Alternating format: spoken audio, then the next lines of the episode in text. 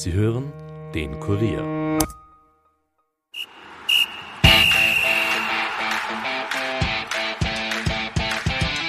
Nachspielzeit. Der Euro-Stammtisch des Kurier. Mit Ulrike Kriegler.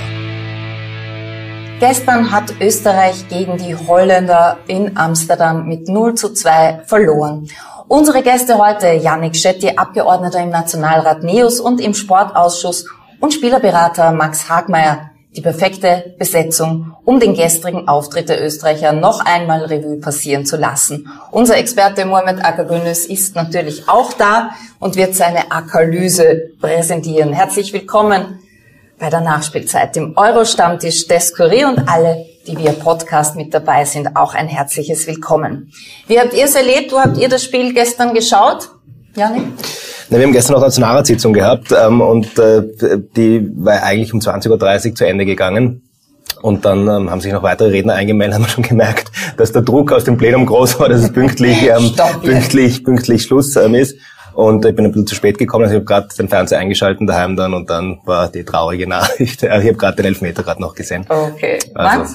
Ja, ich bin gerade dann aus Polen zurückgeflogen und habe das äh, Spiel leider nur am, am Handy sehen können, habe aber, glaube ich, genug gesehen, so dass ich mitreden kann. Bestimmt. Äh, ja, ähm, ja, es war für mich spannend. Trotzdem, äh, ich habe, ich weiß nicht, wie es der Acker sieht, aber ich war grundsätzlich positiv überrascht, dass wir eine Zeit lang ganz gut mitgehalten haben. Ja, wir werden das genauestens noch besprechen. Du hast wieder mit der Taktik-Cam geschaut. Er schaut ohne Ton und nur von oben und für jeden anderen eine Einschlafhilfe, aber du erträgst keine Nein, Kommentare außer deine.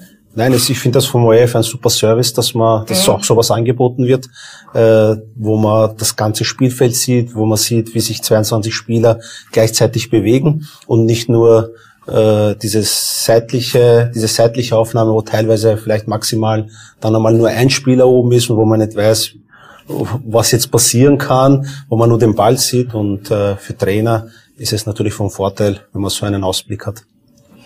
Ja, die erste Überraschung war schon mal bei der Aufstellung für Sascha Kalajdzic kam Michael Gregoritsch in die Anfangsformation. Franco Foda sagt vor dem Spiel, wir brauchen von hinten heraus ein sicheres Passspiel. Und du hast es auch schon erwähnt, wir haben mutig begonnen. Aber dann gleich einmal der Schock, David Alaba legt sich den Ball ein Stück zu weit vorne und dann in der allerletzten Ecke des Strafraums steigt da jemand auf dem Fuß, Dumfries, und es war Elfmeter, der wie, der war, hat sich eingeschalten so sehr wir den Videoassistenten normal wollen, aber diesmal, er hat es leider gesehen. Na gut, es war eine richtige Entscheidung, den Elfmeter. Ja, auf jeden Fall. Ja. Memphis Depay trifft zum 1 zu 0 und das war schon sehr bitter. Wie ist das, wenn man nach 10 Minuten den Matchplan schon komplett über den Haufen werfen muss? Also ich glaube nicht, dass man den Matchspieler nach zehn Minuten komplett über Bord werfen muss, überhaupt nicht. Ähm, weil äh, wir ja gegen die Ukraine gesehen haben, was uns äh, gegen die Niederlande erwartet. Sie haben teilweise sehr, sehr hoch attackiert, aber auch teilweise in der eigenen Hälfte versucht zu verteidigen. Das heißt, man war schon auf beide Szenarien vorbereitet und äh, dass natürlich äh, ein Tor fällt in, am Anfang des Spieles, äh, nimmt vielleicht mental eine gewisse Rolle ein, aber sonst äh, technisch taktisch glaube ich ähm, waren ja war viel zu erwarten und äh, das hat man dann auch, auch gesehen, dass die Holländer teilweise auch das Spiel äh, Österreich überlassen haben und äh, versucht haben, dann aus Gegenstößen äh, gefährlicher zu werden, äh, was auch teilweise ganz gut geklappt hat. Also Frank de Boer wird weiter in der Kritik bleiben, weil das ist den holländischen Teamchefs, die ja auch sehr zahlreich sind, zu defensiv. Dann wird gefühlt um jeden Millimeter gefeitet und auch Österreich kommt zu ein, zwei Chancen durch Baumgartner und Hinteregger. Aber die Riesenchance aufs 2 zu 0 hat Holland dabei, schießt zum Glück drüber. Zur Pause steht's 1 zu 0 für die Holländer. Und was auffällig war, wir haben sehr viel über die linke Seite gespielt. Das war schon deutlich, äh, war auch schon deutlich gegen äh, Nordmazedonien, äh, weil vor allem auch hier ähm, Sabitzer sich sehr viel auf die linke, linken Halbraum oder auf die linke Seite hat sich fallen lassen und dort versucht, die Bälle zu holen und ähm, deswegen auch gegen die Holländer der, dieser Raum für uns sehr dominant. äh, was aber in dem Spiel eigentlich nicht förderlich war. Also gegen Nordmazedonien hat uns das sehr geholfen, wo er aus diesem Raum auch gefährliche Aktionen eingeleitet hat. Aber in dem Spiel, hat man auch im Interview gehört, hat ja Franco Foda eigentlich was anderes geplant gehabt mit ihm, dass er äh, den Tick weiter vorne spielt, das heißt vor der gegnerischen Linie. Und äh, somit war die Position, die er dann gewählt hat, eigentlich zu tief. Und äh, von dort hat er dann keine Gefahr, für keine Gefahr sorgen können gegen die Holländer. Nach einer Stunde dann eine Riesenchance für die Holländer. Bachmann und Gregoritsch retten gemeinsam und Wechhorst geht dann raus. Der stand ja auch in der Kritik. Auch da wünschen sich die Holländer lieber einen anderen Stürmer. Aber kurz darauf steht es 2 zu 0 für die Holländer. Martin Hinteregger hebt das Abseits auf. Ein paar Halbchancen gab es noch auf beiden Seiten. Ich finde, wir haben trotzdem versucht, mutig zu bleiben, besonders als Valentino Lazaro hereingekommen ist. Aber letztendlich stimmt sie mir zu, das 2 zu 0 war verdient. Ja, also ich glaube schon, ähm, aber ich finde, das ist so in Österreich so Phänomen, wenn man auch so aufwächst mit der Fußballnationalmannschaft. In Österreich gibt's immer nur nur Licht oder nur Schatten ähm, und alle sind euphorisch oder alle ähm, sozusagen sind in tiefer Trauer. Und ich finde gerade das Spiel, das war ja gegen eine der besten Mannschaften auch bei diesem Turnier. Ähm, und äh, ich finde, das ist äh, ja natürlich wäre schön gewesen, ein Unentschieden zumindest, aber das ist schon in Ordnung so. Und jetzt haben wir noch die Chance, es ist ja nicht alles vorbei. Ja, genau, wir haben noch die Chance, oder? Im dritten Spiel. Schaust du dir das auch am Handy an, oder? Ich weiß nicht, wo ich bin. Aber wir haben jetzt ja Transferzeit, wie du weißt, ja. und ich bin da sehr viel unterwegs. Äh, grundsätzlich möchte ich es natürlich vor einem Bildschirm anschauen, weil, weil man natürlich ein bisschen bessere Übersicht hat. Ich glaube auch, dass wir noch eine Chance haben. Ähm, wie gesagt, ich glaube, der AK hat das sehr gut analysiert, das, äh, das Spiel. Wir der haben, AK analysiert haben, das immer sehr gut. Ich kenne ihn, schon sehr, ich kenne ihn schon sehr lange. Ich weiß, dass er eigentlich ein hervorragender Trainer ist. Ja. Äh, du kannst glücklich sein, dass er hier ist. Ja, ja ich bin ja. total happy. Die Unterstützung, glaube ich, ist sicher gut. Na, wir haben mutig gespielt, wir haben, wir haben gekämpft, wir haben, wir sind in die Zweikämpfe gegangen, dass man gegen, gegen äh, Holland natürlich spielerisch nicht so glänzen konnte, das verstehe ich auch. Aber am Ende des Tages war es eine, eine verdiente Niederlage und wir müssen uns auf das letzte Spiel dann konzentrieren. Äh, es kam auch Kritik an Michael Gregoritsch, sagen, als Stürmer soll man lieber vorne bleiben. Aber das ist ja logisch, oder? Wenn man als Stürmer, du weißt das, wenn man als Stürmer keine Bälle kriegt, natürlich kommt man dann zurück ins Mittelfeld und versucht sich die Bälle dort zu holen. Ja, man versucht natürlich schon, sich selbst irgendwo ins Spiel wieder einzubinden, um äh, nicht äh, völlig äh, abgeschottet zu werden. Äh, in dem Fall war es natürlich kontraproduktiv. Ja, wie gesagt, wir haben Spieler an der vordersten Linie gebraucht und da war, haben wir einfach viel zu wenig Präsenz gehabt. Wir haben zwar den Ball in eigenen Reihen in den ersten Linien, also bei den Verteidigern und Mittelfeldspielern gut laufen lassen, aber so in gefährliche Zonen oder in Zonen, wo man dann vielleicht drüber kommen kann über die Abwehrkette, hat es einfach nicht gereiht, weil einfach die Präsenz dort auch mhm. nicht vorhanden war. Wie sehr hat uns denn Marco Arnautovic gefehlt? Ja, Marco fehlt natürlich, keine Frage, ist ein außergewöhnlicher Spieler. Und obwohl er nicht sehr fit ist im Moment, ist er immer noch sehr, sehr wichtig für unsere Mannschaft. Und wenn er zu einer Chance kommt oder zu einer Halbchance kommt, dann ist es immer gefährlich für den gegnerischen Torwart. Ja, er hat uns wirklich gefehlt. Mhm. Wobei man sagen kann, okay, okay, ja, es wird nicht, es wäre nicht einfach gewesen gegen die holländischen Verteidiger. Selbst mit Marco Arnautovic. Ja. Wie sieht man das als Politiker, diese Sperre gegen Marco Arnautovic? Ja, ich glaube, das ist ja primär, ist, äh, ich würde es nicht äh, überpolitisieren. Ich finde, das wurde eh, finde ich, viel zu sehr auch politisch diskutiert. Ähm, aber ich persönlich finde, ähm, ja, vielleicht ist es ganz okay, auch als symbolisches, sozusagen als Symbol zu sagen, ja, wir, wir dulden auch keinen Rassismus am, am, am Spielfeld. Aber auf der anderen Seite denke ich mir, die haben sich, glaube ich, ausgeredet danach. Genau. Ähm, das, ja. ist, äh, das haben wir ähm, auch gestern hier diskutiert. Muss man vielleicht auch nicht päpstlicher sein als der Papst. Ja. Also ich habe jetzt nie professionell Fußball gespielt, aber ich glaube, da ähm, wird ja auch mal der abgesprochen am Spielfeld, äh, gehört vielleicht auch dazu. Ähm, ja, ich sehe es ambivalent, aber ich finde auch auf der anderen Seite jetzt zu sagen, ähm, ähm, wird sich glaube ich leicht machen, wenn man sagt, mit einem Auto hätte man das Spiel gewonnen. Also ist vielleicht jetzt ähm, eine einfache Ausrede. Aber natürlich hat er gefehlt, aber jetzt allein diese Entscheidung ähm, der, der Veranstalter, muss ich sagen, ich, ich finde es okay, ein Spiel, aber hätte es auch nicht unbedingt sein müssen. Ja. Ein Spieler kann sich jetzt erholen, hat sich hat alle seine Kräfte gebündelt gegen die Ukraine.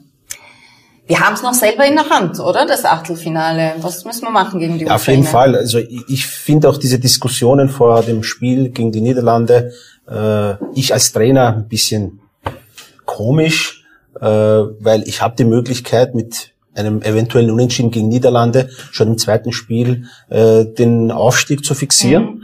Und mache mir aber schon Überlegungen über das dritte Spiel gegen die Ukraine, wo es eh schwierig genug wird ja. und wo es schwer genug wird. Und man hat ja auch gesehen, unabhängig davon, äh, dass die Niederlande natürlich individuell extrem hohe Qualität hat. Aber sie haben ihre Schwachstellen gehabt. Sie haben ihre Schwachstellen, hat man gegen die Ukraine gesehen. Sie haben ihre Schwachstellen auch gegen uns äh, hat man es gesehen und wir haben es halt leider nicht ausnutzen können. Das war das Problem. Also wenn wir ähm, äh, diese Schwachstellen nutzen konnten, dann äh, wäre sicher mehr drinnen gewesen. Und ich bin jetzt nach den zwei Spielen noch nicht so überzeugt von der Niederlande. Äh, sie werden aufsteigen, aber ganz vorne, dass es vielleicht äh, für einen Turniersieg reicht, das, das glaube ich nicht. Hm, Sie sind der andere Meinung, oder? Habe ich da vorhin so durchgehört? Ja, das ist der Experte. Also, vertraue ich drauf, vielleicht für die künftigen Wettentscheidungen das mit einzubeziehen. Aber ähm, na, was ich gemeint habe, im Vergleich zu Österreich sind sie auf jeden Fall, ich glaube, das haben wir jetzt da auch schon diskutiert, sind sie auf jeden Fall eine Klasse höher. Und insofern ist es auch okay, dass man da verliert. Natürlich wäre es schön gewesen, wenn wir da einen Punkt geholt hätten. Ja, und Aber, Sie haben ein Heimspiel gehabt, oder? Das ist ja, schon auf jeden Fall natürlich hat man schon gesehen. Also bei den Aktionen, wenn Sie offensive Aktionen gestartet haben, äh, was da für eine Stimmung war, was da für eine Unterstützung von den Fans Defense war und äh, umgekehrt natürlich, wenn Österreich die Angriffe gestartet hat, dass da ein bisschen auch von den Rängen äh, ein bisschen eine Gegenwehr äh, äh, zu erkennen war und äh, sicher ein Vorteil, das haben wir schon in den letzten Sendungen auch besprochen, dass gerade diese großen äh, Nationen mit äh, ihrem Heimvorteil zusätzlich natürlich zu ihrer mhm. Qualität mhm. äh, sicher einen Vorteil haben. Österreich hat ja auch noch einen Nachteil, dass ähm, dass die Spielorte genau, so weit Genau, also erstes Spiel in Bukarest, zweites Niederlande, drittes Bukarest. Also mhm. es ist, sind sehr viele Reisestrapazen, die dazukommen. Und äh, hoffen wir, dass es gut ausläuft. Nach Bukarest, die Reise war uns lieber. Max, schaffen wir es noch gegen die Ukraine? Ja, wir wünschen uns das natürlich, keine Frage. Ja, ich denke aber, es wird ein noch schwierigeres Spiel als gegen Holland, weil äh, die Ukraine sehr körperbetont auch spielt, neben auch spielerischen Qualitäten, die sie haben. Und, und ich denke, es wird nicht einfach, aber ich, ich glaube, bin zuversichtlich, wir können auch, ähm, wir können auch gewinnen gegen die Ukraine. Äh, aber da muss halt die Mannschaft wieder so auftreten, so mutig auftreten, wie gegen die Holländer. Und wir haben dann einen Marko Arnautovic, für mich eigentlich der, der Garant, dass wir das Spiel gewinnen können. Aber glaubst du, dass er von Anfang an spielen wird gegen die Ukraine? Das ist eine gute Frage. Ich weiß nicht, wie er jetzt dann vielleicht körperlich sich wieder erholt hat.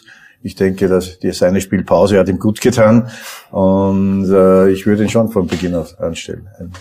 Fingernägel braucht er Gott sei Dank nicht gegen die Ukrainer, weil ich habe gesehen, der hat gestern, glaube ich, alle abgebissen. Also der hat, der hat intensiv gekauft. Ich fand es eigentlich gestern auch relativ körperbetont. Es gab viele versteckte Fouls. Da es war ein intensives Spiel. Ja. Also man hat vor allem in der ersten Halbzeit, die ersten Minuten, ist ähm, sehr viel hin und her gegangen. Und beide Mannschaften wollten den Gegner unter Druck setzen. Es waren Ballverluste, wo dann wieder äh, neue Angriffe gestartet sind. Es ist sehr viel hin und her gegangen, war auch äh, bis zu diesem Elfmeter auf beiden Seiten eigentlich relativ harmlos.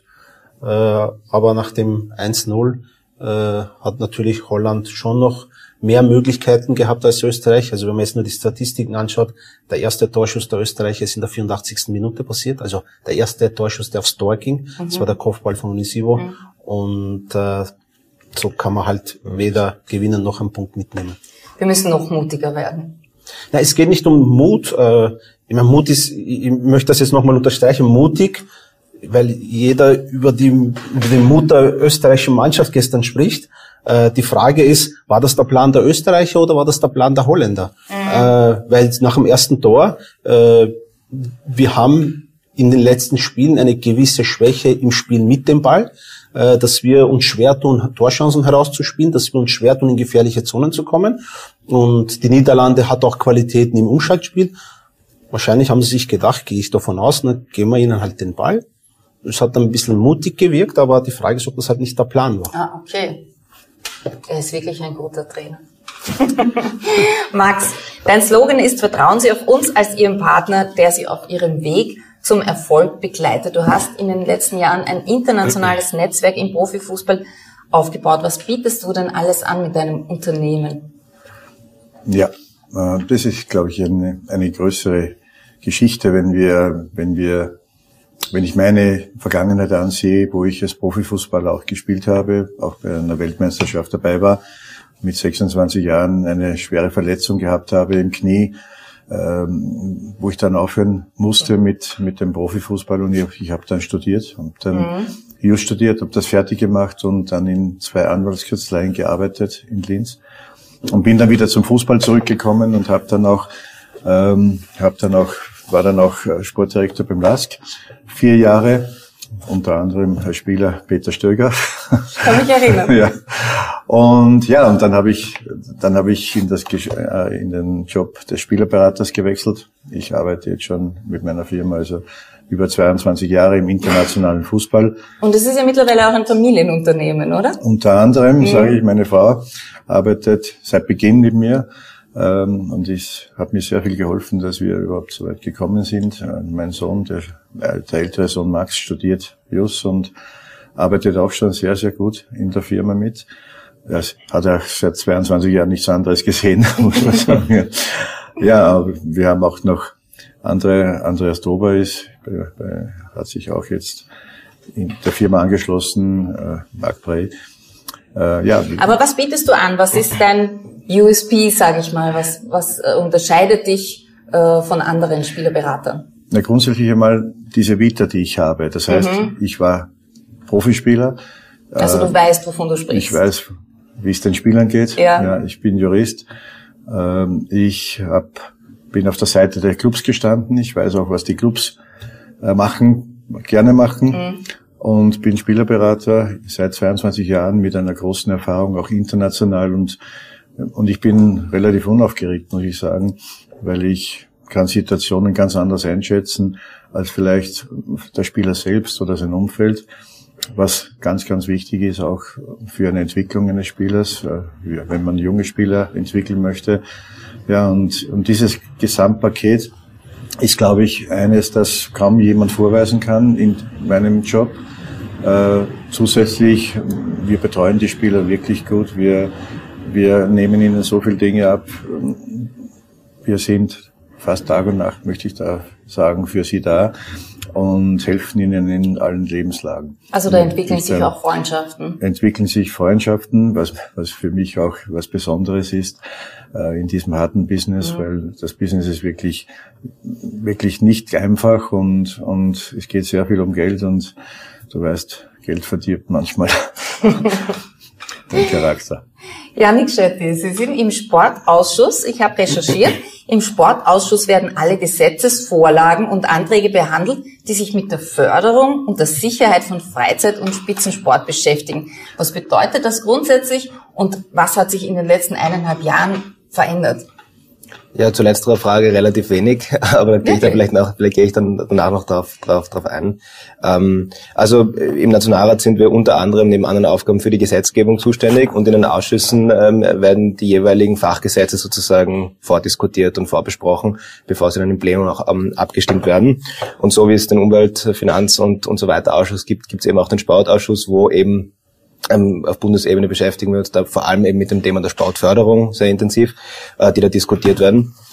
Also wir haben es im letzten Jahr sehr viel natürlich über Corona gesprochen und da ging es halt darum, wann darf was lockern, wann wird was geöffnet und wann muss was zusperren. Äh, das war natürlich notwendig, aber ähm, ich glaube gerade im Sport, da haben wir schon auch größere, grundsätzlichere Themen, wenn es um die Sportförderung geht, zum Beispiel zu diskutieren. Also ich finde wir in Österreich geben gar nicht so wenig Geld in die Sportförderung, aber sie landet, glaube ich, nicht an den richtigen Ecken und Enden. Ähm, sie bleibt oft bei den äh, Dachverbänden hängen. Sie kommt nicht zu den, was uns auch wichtig ist, ähm, in den Breitensport. Und das ist, finde ich, mehr als der Vereinssport. Ähm, wir würden Sport auch ein bisschen breiter definieren als nur Sport, sondern Bewegung fällt mhm. ja auch darunter. Jetzt haben wir halt heute einen sehr spezifischen Fokus auf den Fußball, aber ähm, also als, als, als, als Staat, als Gemeinwohl haben wir ja auch ein Interesse, nicht nur, dass Menschen im ähm, Fußballverein, im Eishockeyverein spielen, sondern dass sie sich bewegen. Und genau. ich glaube, da müssen wir ein bisschen breiter auch denken, als wir es bisher tun. Also für mich war das von der Politik, äh, diese Message kam nicht drüber, für mich jetzt, mhm. ähm, als rein als Bürger. Mhm. Es war eher so die Message, Kinder vor allem, mhm. Kinder und Jugendliche, bewegt euch ja nicht, bleibt zu Hause, ähm, das ist ganz furchtbar. Und ich glaube gerade Kinder und Jugendliche, die suchen sich halt dann andere Freizeitbeschäftigungen, die gehen halt dann weg vom Sport. Muss man die jetzt wieder zurückholen und wie, wie macht man das? Ja, ich war dazu auch äh, jetzt in den letzten Wochen sehr intensiv in, im Austausch mit, ähm, mit Funktionären ähm, von der Sportunion zum Beispiel, die sagen, sie haben es gar nicht so sehr ein Problem, die Kinder wieder zurückzuholen. Das ist gar nicht so das Problem. Aber, ähm, aber viele Vereine ähm, stehen einfach vor der Existenzlosigkeit. Ja? Also die, da sind einfach so viele Einnahmen weggebrochen, ähm, auch wenn es eine Unterstützungsleistung gegeben hat und die wissen teilweise einfach gar nicht mehr, wie sie jetzt, ähm, sozusagen den, den Neustart schaffen sollen, sollen, sollen. Aber natürlich im Nachwuchsbereich ist es auch ein Thema, dass man einfach die Sachen, die jetzt während Corona entstanden sind, auch schwer wieder aufholen kann. Also ich glaube, das kennt auch jeder in seinem Umfeld. Ähm, die 12-, 13-jährigen Burschen, die im Fußballverein sind, die haben teilweise einfach auch Zeit zugenommen, ja, weil sie nicht mehr ja. in der Schule sind, nicht mehr im Fußballverein sind, daheim nur mehr am Handy oder nur mehr halt ähm, ähm, Playstation sp spielen oder so. Und ähm, ich glaube, das sind einfach diese massiven Themen, wo wir uns auch überlegen müssen, wie können wir das, was jetzt durch Corona entstanden ist, wie kann man das wieder aufholen? Und vielleicht noch kurz zu dem Thema äh, Kinder, das ist etwas, was wir auch nie verstanden haben, warum man diesen Lockdown auch auf Kinder und Jugendliche im Sport erstreckt hat. Weil natürlich, also im Sinne einer Pandemiebekämpfung ist super, wenn man alles zusperrt. Also das ist nur ja, Infektion. das ist aber auch leicht. Das ist, da ist leicht. Keine, ist leicht. Äh, aber keine tolle Entscheidung treffen. Genau, aber was man, was man halt, finde ich, sehr verkannt hat, und wir sind jetzt die Letzten, die sagen, die Regierung hat alles falsch gemacht, weil es war sicher keine einfache Zeit, aber in dem Bereich muss ich echt sagen, wo das verkannt wurde, dadurch, dass Jugendliche und Kinder so vom Sport abgeschottet wurden, da sind ja auch Kollateralschäden entstanden und, ähm, und psychische Folgen, ähm, aber eben auch so ganz einfache Sachen wie Übergewicht. Ja. Also da ist einfach mass massiv viel, glaube ich, nicht gesehen worden und da waren die Kinder und Jugendlichen einfach nicht im Fokus der Politik. Und das finde ich, ja, das finde ich nicht gut, das finde ich nicht richtig, weil man hat jetzt in diesem Jahr nur die Corona-Gesundheit im Auge gehabt. Und Gesundheit ist aber mehr als nur das Coronavirus und die Erkrankung daran. In Wien wird jetzt das Dusiger Stadion neu gebaut. Was kommt denn da in die Sportstadt Wien? Ja, ähm, also ich bin jetzt ähm, im, im Nationalrat und in Wien kann ich jetzt nicht so spezifisch sagen, was der Stand der Dinge ist, aber ähm, was glaube ich auch schon länger klar war, dass das Dusiker Stadion einfach das längst überfällig war, dass das ähm, ähm, neu errichtet wird. Ich weiß, da gab es auch viele viel Kritik daran, mhm. ähm, vor allem aus den einzelnen Communities auch. Ähm, aber auch die Radbahn betrifft zum Beispiel, das war halt einfach nicht mehr wirtschaftlich, wurde einfach viel zu wenig genutzt. Und ich glaube, diese neue Sportarena, die da kommen wird, die ist nicht nur aus sportlichen Gesichtspunkten wirklich super und ein Vorzeigeprojekt, ähm, wird auch das erste Stadion dieser Form, das absolut klimaneutral sein wird, ist da wirklich ein Vorzeigeprojekt und ich glaube, das wird, wird super werden. Wir sind gespannt. Bei uns erfährt man nicht nur interessante Dinge, man kann auch gewinnen. Dann nämlich, wenn Sie unsere Quizfrage des Tages richtig beantworten können. Dafür gibt's ein Kurier-Fan-Package. Du bist so nett und zeigst es mal her. Da sind viele Überraschungen drinnen und unter anderem ein Fan-Trikot. Und das kommt zu Ihnen, wenn Sie folgende Frage beantworten können. Wer hat die Europameisterschaft 2004 gewonnen? War das A. Frankreich, B. Deutschland, C. Schweden oder D. Griechenland? Wenn Sie die richtige Antwort kennen, Mailen Sie bitte an emstammtisch.kurier.at. Im Betreff bitte Quizfrage 8 und der Gewinner wird morgen im Euro-Stammtisch bekannt gegeben oder natürlich auch per Mail verständigt. Ja, Sie können sich schon freuen auf Ihr Kurier-Fan-Package, wenn Sie die richtige Antwort kennen. Wir gehen in die Werbung und sind gleich wieder für Sie da.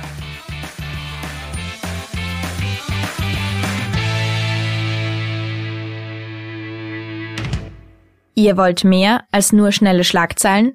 Im Kurier Daily Podcast greifen wir täglich das interessanteste Thema des Tages auf und gehen gemeinsam in die Tiefe. Wir erklären das Wichtigste aus Innenpolitik, Außenpolitik, Gesundheit und Wirtschaft und befragen unsere Top-Journalistinnen und Experten dazu. Jeden Tag von Montag bis Freitag ab 17 Uhr, überall, wo es Podcasts gibt und natürlich auch auf kurier.at slash daily.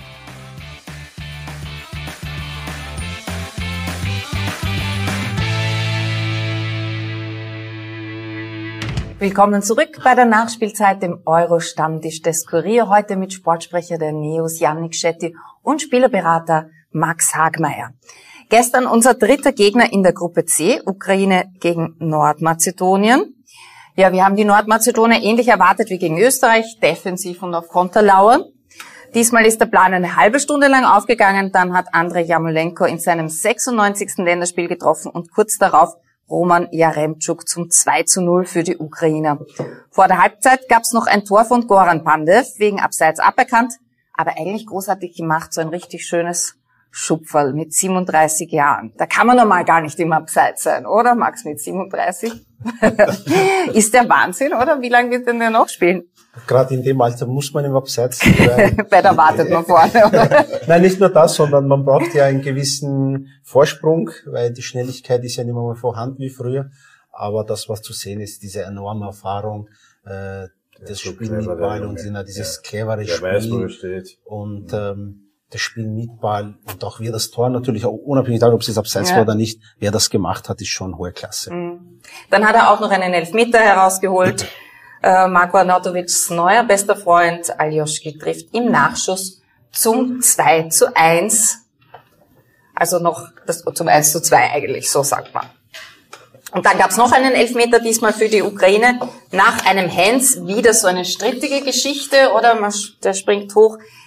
Aber was soll man machen? Das ist nun mal Hens und der überragende Tormann der Nordmazedonier Stole Dimitrievski hält. Also es bleibt beim 2 zu 1 für die Ukraine. Der Torwart war überragend, oder? Von Auf jeden Nord- Fall. Der hat ja statistisch die besten Werte gehabt. Der hat, glaube ich, sieben oder acht äh, Schüsse auf sein Tor gehalten. Äh, wir haben ja äh, bei dem Spiel zwei verschiedene Halbzeiten gesehen. Erste Halbzeit eine extrem hohe, dominante ukrainische Mannschaft, verdient auch 2-0 in Führung. Nach der Halbzeit äh, ist ein bisschen eine Nervosität in diese Mannschaft hineingekommen, dann äh, der Anschlusstreffer und ähm, da war Nordmazedonien äh, dem Anschluss oder dem Ausgleichstreffer näher. Ja. Äh, und sie haben es aber dann noch geschafft, dass sie dieses Ergebnis über die, über die Zeit bringen. Aber Nordmazedonien war dran. Hast du das auch so empfunden? An einem Punkt, Die oder? waren zweite Halbzeit auf jeden Fall an dem Punkt dran. Ein Spiel hatten wir auch noch in der Gruppe B. Dänemark gegen Belgien in Kopenhagen. Ein emotionales Spiel natürlich. Wir kennen die Vorgeschichte, die dänische. Nach zehn Minuten wird das Spiel unterbrochen und eine Minute lang geklatscht für den Dänen, der noch im Krankenhaus liegt, Christian Eriksen. Aber da steht's schon 1 zu 0 für die Dänen, denn Yusuf Paulsen hat einen Fehler der belgischen Abwehr eiskalt ausgenützt. Und die Dänen, die sind so richtig mit Danish Dynamite da reingestartet, oder? Ja, sie haben ja äh, gleich nach dem Tor so eine ähnliche Situation, wieder ein Ballverlust, wo sie zu einem guten Abschluss gekommen sind. Da jetzt schon nach fünf Minuten äh, oder nach, äh, wann war das Tor? In der fünften, glaube ich. Ja, das war ziemlich früh, ja. äh, hätte schon 2-0 stehen können. Und dann wäre es natürlich noch schwieriger geworden für die, für die Belgier. Aber wir haben dann gesehen, äh, De Bruyne ist dann ins Spiel gekommen. So gut gesagt, er kam, sah und siegte. Ja, genau. Die Äh, Bräune hat dann gezeigt, dass er der Spieler ist, der den Der Unterschied Unterschied ausmacht. ausmacht. Hat sich ja in dem Champions League Finale das Nasenbein gebrochen und neun Minuten nach seiner Einwechslung gab schon Zauberfußball, eine herrliche Kombination. Ja. Lukaku, De Bruyne und dann Torgan Hazard und schon ist der Ausgleich da. Es stand eins zu eins und eine weitere Viertelstunde später hat er selbst getroffen. Aber damit können wir auch natürlich auf äh, Romelu Lukaku eingehen. Äh, wir reden natürlich alle von De Bruyne, weil er die Situation auch hervorragend gemacht hat. Aber bei beiden Toren, äh, wenn man sieht, wie sich hier Lukaku durchsetzt, dieses Durchsetzungsvermögen, diese kraftvolle Durchgehen oder dieses Abdecken des Balles wie beim zweiten Tor, wo einen langen Ball gegen drei Spieler abdeckt und dann äh, den Ball noch an, an die eigenen Mitspieler weiterleitet und der Ball dann über zwei Stationen an De Bruyne kommt und Abschluss ist. Äh, natürlich können wir da De Bruyne äh, hervorheben, aber nicht zu vergessen, was davor Lukaku geleistet hat. Also das sind schon gute Spiele bei, der Belgier, bei den Belgiern, auch wenn die Dänen so ein bisschen die Sieger der Herzen sind. Ja, wir reden natürlich, also die Offensive hat extrem hohe Qualität und haben äh, immer, wir sind immer wieder für Gefahr, haben immer wieder für Gefahr sorgen können. Äh, aber die Defensive war halt nicht so sattelfest. Sie haben, wie gesagt, diese zwei Aktionen gehabt und, und vor allem zweite Halbzeit, die Dänen hätten sich sicher ja nun entschieden verdient. Äh, die haben 20 Mal, glaube ich, aufs Tor geschossen, haben einmal die Latte getroffen. Äh, sie waren sehr knapp dran. Ähm, aber es ist sich leider trotzdem nicht ausgegangen. Für die wird es jetzt schon eng fürs Achtelfinale, für die Dänen. Ja, es wird sehr, sehr eng. Nach zwei Niederlagen, vor allem im ersten Spiel eine unerwartete Niederlage äh, als Favorit. Äh, natürlich spielen da jetzt die ganzen Faktoren eine Rolle. Äh, ja, dieser Vorfall von Dieser Eriksen. Vorfall, was, was glaubt ihr, was, was macht so etwas mit einer Mannschaft? Wie wirkt sich das aus? Kann das in beide Richtungen kippen? Ich denke, ich denke zuerst einmal, dass, dass die Jungs, die, Dänen sehr niedergeschlagen waren, äh, wie sie ge- gerade bei dem Spiel gegen Finnland. Ich glaube, die Die Spieler waren nicht mit den Gedanken beim Spiel, sondern eigentlich beim Eriksen, beim Christian. Und deshalb auch diese Niederlage. Und ja, nachdem sie gesehen haben jetzt, dass er wieder auf dem Weg der Besserung ist, möglicherweise gibt ihnen das wieder einen neuen Schub und sie sagen, okay, wir spielen für Christian Eriksen. Äh, das ist möglicherweise wieder eine positive äh, Entwicklung dann, aber, aber grundsätzlich bleibt das nicht ohne, ohne Nachwirkungen. Aber ich glaube, es ist schön zu sehen, wie sehr das wieder verbindet. Der Fußball ist wieder irgendwie so ein bisschen Nebensache auch, oder? Kevin De Bruyne, der hat ja nicht mal gejubelt, hat sofort äh, bei seinem Siegestor gesagt, nein, nein, es wird nicht gejubelt, weil die Dänen sind halt unsere Freunde und alle sind verbunden. Ist das das Schöne an einer Fußball-Europameisterschaft? Ja, auf jeden Fall. Aber das glaube ich auch unabhängig. Also ich finde überhaupt bei solchen Großveranstaltungen, Sportgroßveranstaltungen wie bei der Weltmeisterschaft oder bei der Europameisterschaft, ähm, jetzt unabhängig von diesem tragischen ähm, einzelnen Fall, ist es ja immer auch das Tolle, oder? Also dass wir bei all dem, was ähm, auch in Europa zurzeit an Fronten verhärtet sind, dass dann irgendwie alle zusammenkommen, das Spiel steht im Mittelpunkt. Aber ich finde schon noch, ähm, weil Sie gefragt haben, ob das, ob das die richtige Entscheidung sozusagen war, dass die dann auch oder oder was mit den Spielern gemacht hat. Ähm, also ich finde, ich finde es absolut unnachvollziehbar, dass das Spiel fortgesetzt wurde. Das ist ja eigentlich dann schon eine sportpolitische Entscheidung oder halt eine zumindest, wie soll man sagen, eine Entscheidung, die nicht die Spieler zu treffen haben. Ähm, und natürlich, wenn du die dann fragst, hey, könnt ihr weiterspielen, ja, dann können Dynamiken entstehen, dass sie sagen, jetzt heißt recht oder so, aber ich glaube, da waren ja auch alle, die da im Fernsehen zugeschaut haben. Das war so ein ähm, auch verstörender Moment, einfach, ja. ja. Also das war sowas, also sowas passiert einfach nicht am Fußballfeld und dass man dann also die Vorstellung dann weiterzuspielen und abzuliefern. Ähm, ähm, jetzt ja, kann man sagen, dass das deswegen so ausgegangen ist, weiß ich nicht. Das steht in den Sternen. Aber ja, also ich finde, das war wirklich eine falsche Entscheidung, dass das Spiel da fortgesetzt wurde. An dem Also der Trainer der Dänen hat jetzt im Nachhinein, Kaspar Julmann hat gesagt, er hat sich von der UEFA schon unter Druck gesetzt gefühlt. Mhm. Natürlich sagen die, man muss weiterspielen. Ja, das muss eine Entscheidung der UEFA gewesen sein und nicht der Spieler. Mhm. Ich kann mir, ich war selber Spieler, also ich kann mir nicht vorstellen, Acker, oder, dass man nach so einem Ereignis, äh, dass man da einfach mit dem Kopf beim Spiel ist, ja. Mhm.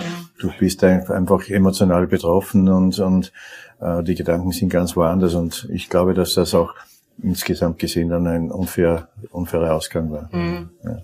Die Dänen waren grundsätzlich besser als die Finnen auf jeden Fall. Grundsätzlich ja. ja. ja. Sind höher zu bewerten als die ja. Finnen. Ja, und über die Belgier reden wir dann auch am Montag noch ganz intensiv, denn dann kommt Serge Falk zu uns und der ist ja Belgier und kommt mit ganz vielen Insider-Informationen. Die Belgier sind jetzt die ersten, die ein Spiel gedreht haben. Also, ja. die es geschafft haben. Ja, sie sind nach den ersten zwei Spielen zurecht im Achtelfinale.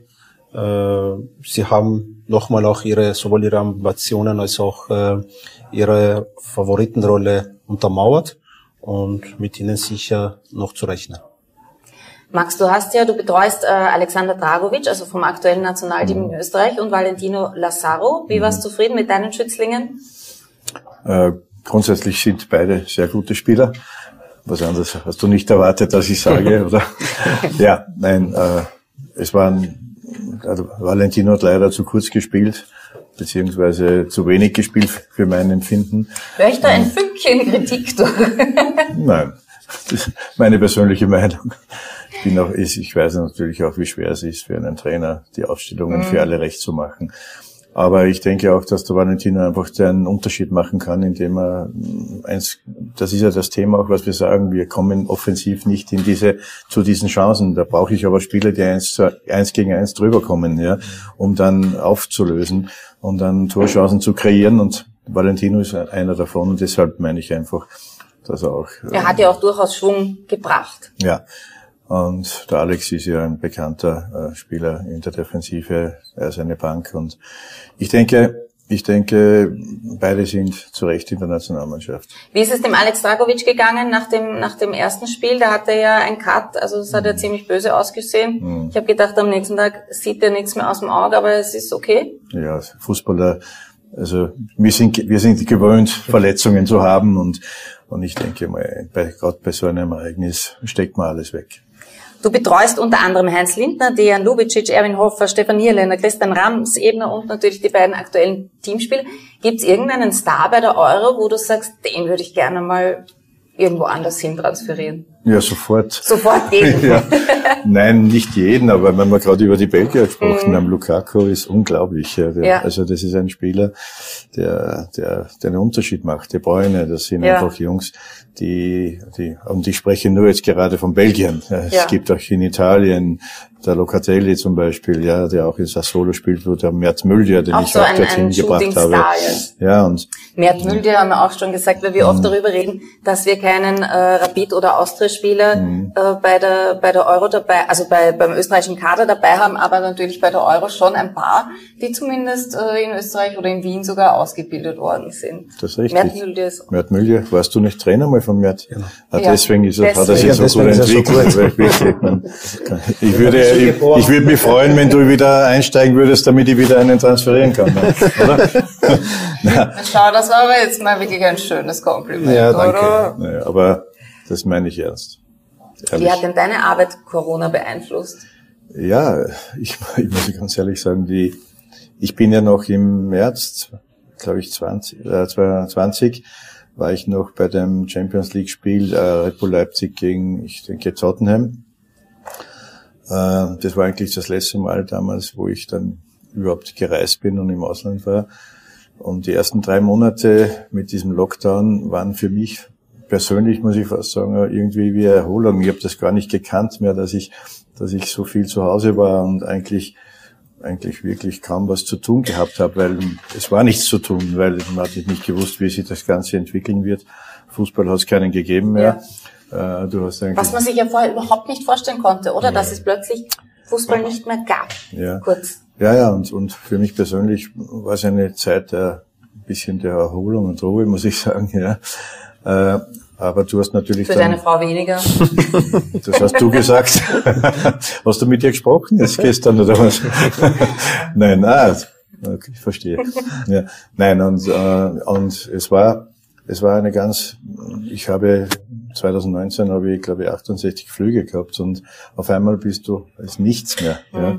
Es war schon eine, eine eigenartige Zeit. Äh, ich bin dann auch froh gewesen, dass wieder Fußball überhaupt auch ohne Zuseher begonnen hat, weil du hast wenigstens etwas gehabt. Am Wochenende hast du wenigstens Fußball schauen können im Fernsehen. Ja, da haben ja viele meiner Freunde, die haben gesagt, ah, Gott sei Dank, wir warten schon auf den Freitag oder Samstag, dass wir wieder Fußball schauen können, weil es, ja. es war ja nichts zu tun und, mhm. und du konntest nicht weg. Ähm, ja, es war eine schwierige Zeit grundsätzlich, die die Zeit ist immer noch schwierig, weil natürlich die wirtschaftlichen. Aber auch dein Business hat sich dann ein bisschen ja. digital verlegt, oder? Also normalerweise macht man seine genau. Dienste im Stadion aus, da trifft man alle, da spricht man auch miteinander mhm. und jetzt muss man das halt äh, digital machen. Ja, früher war es so, dass ich Hotel, Stadion und äh, Flughafen, dort habe ich mich bewegt in den Städten, ja. Jetzt sind wir eigentlich draufgekommen, unter Anführungszeichen, dass man, dass, man, dass man auch sehr viel digital machen kann, mhm. wie Videokonferenzen. Natürlich die Verhandlungen letztendlich und die großen Transfers kannst du nicht machen auf, dem, auf der Videokonferenz. Da ist der persönliche Bezug einfach wichtig. Du musst am Tisch sitzen, mhm. du musst reden.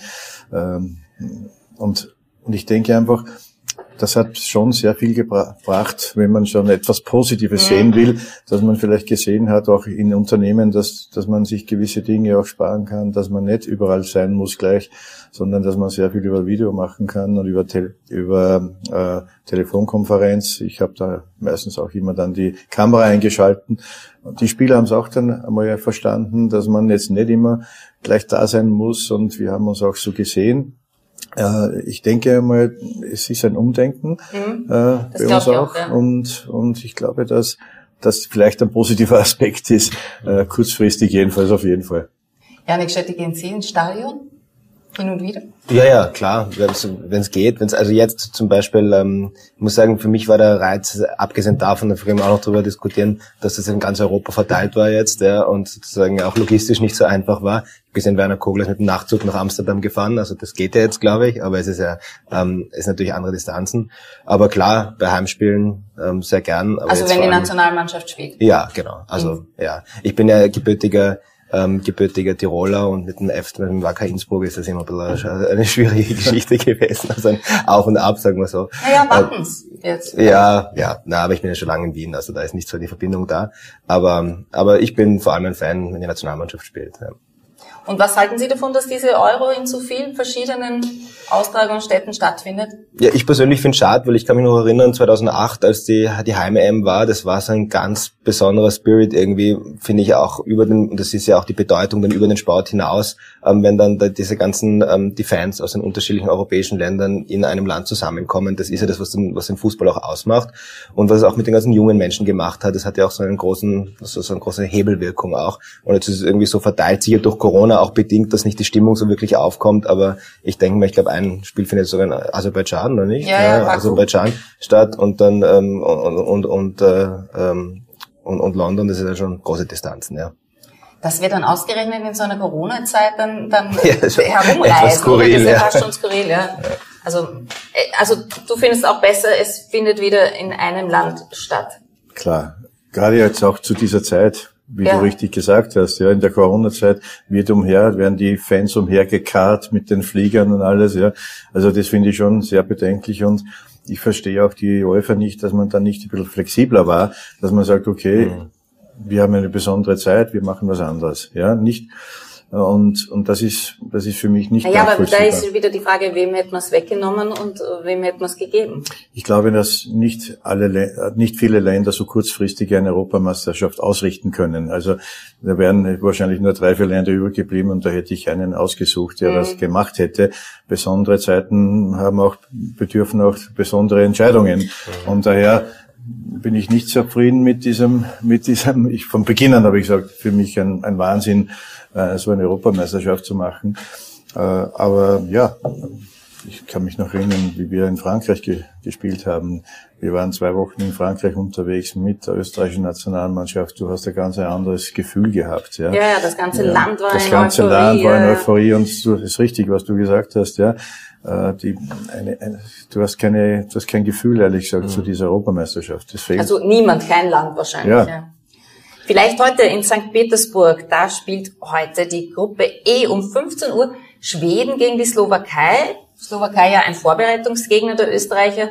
Die Slowaken haben ihr Trainingscamp in St. Petersburg praktischerweise aufgeschlagen. Die nutzen das Trainingsgelände von Zenit St. Petersburg. Die haben quasi ein Heimspiel. Die Schweden im ersten Spiel gegen Spanien mit konsequenter Verteidigung haben wir die erlebt. Da hat ein Punkt rausgeschaut, ein 0 zu 0. Die Slowaken konnten allerdings die Polen mit 2 zu 1 besiegen. Wer ist denn für dich in diesem Spiel der Favorit? Die Schweden haben ja so eine sehr, sehr erfahrene äh, Mannschaft, fast schon eine Altherrentruppe, ein Durchschnittsalter von über 30 Jahren und haben sogar Glück, dass der Ibrahimovic nicht dabei ist, weil sonst wäre der Durchschnitt noch, noch höher.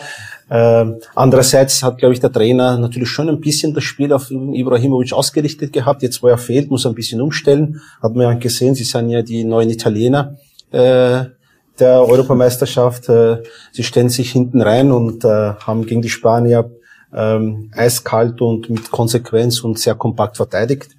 Ähm, gegen die Slowakei kann das natürlich ein bisschen anders ausschauen oder muss anders ausschauen. Äh, da sie- sind sie für mich ein bisschen leicht der Favorit. Ähm, es wird sicher ein sehr, sehr interessantes Spiel werden. Und dann tritt die Gruppe D geschlossen an. Kroatien gegen Tschechien um 18 Uhr und um 21 Uhr gibt's das Inselduell England gegen Schottland aus dem Wembley Stadion. Die Gruppe D ist ein bisschen so eine Zweiklassengesellschaft. Also England und Kroatien waren da wirklich top, fand ich. Äh, Das war ein Topspiel. Tschechien und Schottland finde ich, fand ich nicht so, so toll. Ähm, was glaubt ihr? Ist das, ist das so? Also dieses Duell gab es übrigens England gegen äh, Schottland das letzte Mal 1996 in einem internationalen Bewerb damals 2 zu 0 für die Engländer. Paul Gascoigne hat damals Ja, es ist schon ein, ein brisantes, brisantes Traditionsduell äh, auf der Insel. Man kann da sicher auf jeden Fall einmal sehr viel Kampf erwarten. Ja. Also die werden sich keinen Millimeter schenken. Englische Härte. Englische Härte wird auf jeden Fall da sein. Und ähm, favorisieren sind da sicher die Engländer. Äh, weil sie haben auch schon den Vorteil, dass sie die drei Punkte haben. Sie gehören in der Gruppe zu den Top-Favoriten. Und wenn wir jetzt auch über diese Euphorie geredet haben, die, die jetzt nicht aufkommt, sie haben ja die Möglichkeit, wenn sie weit kommen, dass sie eine Euphorie entfachen können, weil die letzten Spiele finden alle in England statt. Das heißt, wir hätten dann so eine kleine EM-Endrunde, wie sie eigentlich am Anfang äh, der Ausrichtung, äh, Austragung der EM einmal war, wo vier Mannschaften zur Endrunde gekommen sind, hätten wir da die Möglichkeit dass eine Euphorie entfacht werden kann. Aber dafür müssen die Engländer weit kommen. Oder die Schotten. ja, was, was traut ihr denen so? Ich habe ganz vergessen, ich muss hier eintragen unsere Ergebnisse. England, Schottland, was glaubt ihr beide da? Äh, 2-0 für die Engländer. Ah, okay, Max tippt gleich aber, in Ergebnissen. Aber bitte nicht bei Dänemark eintragen. Nein, nein, nein, nein. Ich, äh, du, du, darfst dann bei dir tippen. Ich muss, ich muss eintragen, also wie die Spiele gestern ausgegangen sind. 2 zu 1 für die Ukraine und Niederlande gegen Österreich. Das trage ich sehr ungern ein. Aber 2 zu 0. Leider. So schaut's ja. aus. Also, danke schön. Ihr dürft jetzt tippen. Wir haben euch Tafeln hingelegt und ihr dürft die heutigen Spiele tippen. Wir haben Schweden gegen die Slowakei und dann Kroatien gegen Tschechien und England gegen Schottland. Du hast das schon gesagt, aus dem Wembley Stadion. Schönes Stadion. Schönes Stadion, das Wembley Stadion, du warst schon dort? Hm. Also wir tragen das einfach ja, so an. Ja? 2-0 habe ich eigentlich, ja. Also, gut. also England, Schottland hast du geschrieben, 2 zu 0 für die Engländer. Kroatien, okay. Tschechei, ich sage mal, die Kroaten ja. Ja, die haben natürlich ein Weltklasse-Zentrum mit äh, Brozovic, Kovacic und Modric. Also die haben auch gegen die Engländer das Spiel relativ gut kontrolliert über ihr Zentrum. Sie haben zwar nicht äh, für sehr viel Torgefahr sorgen können, aber sie haben natürlich schon ein anderes Auftreten. Also gegen die Tschechei oder die Tschechien wird da natürlich äh, größere Schwierigkeiten haben als im ersten Spiel. Bei der Nachspielzeit wird offenbar sehr schlecht getippt, denn auch gestern haben wir ein Tippspiel gemacht für die Zuseherinnen und Zuseher. Und leider hat niemand das richtige Ergebnis bei Holland gegen Österreich getippt. Deswegen haben wir immer noch unsere Preise von Akatronic. Die werden wir nicht los. Ich sag, dir, ich sag dir, wir bleiben auf dem Fernseher auch noch sitzen. Ja, einen Fernseher gibt's auch noch zu gewinnen. Das besprechen wir dann morgen in der Nachspielzeit, wie man den gewinnen kann, weil da muss man den Europameister tippen und so. das ab dem Achtelfinale. Das ist also, aber relativ einfach, das kann ich jetzt schon sagen. Ja, du kannst es jetzt schon sagen, gib einen Tipp Italien. Ab. Italien gegen habe ich im Finale. Ach so, das muss ich auch nicht sagen. Ja, am Fernseher, okay. die gewinnst okay, von Aquatronic, also Akatronic. Der Fernseher ist nicht von Akatronic, aber unsere Preise für das gestrige Tippspiel wäre ein Rasierer oder eine elektrische Zahnbürste. Die sind immer noch bei uns jetzt schon den dritten Tag. Ein, eine leichtere Frage eine aus. Frage. Vielleicht das Inselduell? Ja. Inselduell. Also bitte tippen Sie jetzt England gegen Schottland ein Mail an emstammtisch.kurier.at und im Betreff Tipp eingeben und dazu, was Sie gewinnen wollen, lieber den Rasierapparat oder vielleicht die elektrische Zahnbürste, beides von Akatronic. Und wir hoffen, wir werden es diesmal los. Gestern gab es auch eine Quizfrage und die hat Michael Boklonik richtig beantwortet.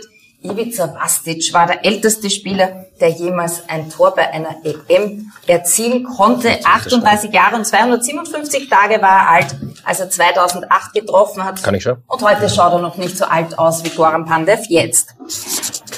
Heute wollen wir von Ihnen wissen, wer hat die Europameisterschaft 2004 gewonnen? A. Frankreich, B. Deutschland, C. Schweden oder D. Griechenland?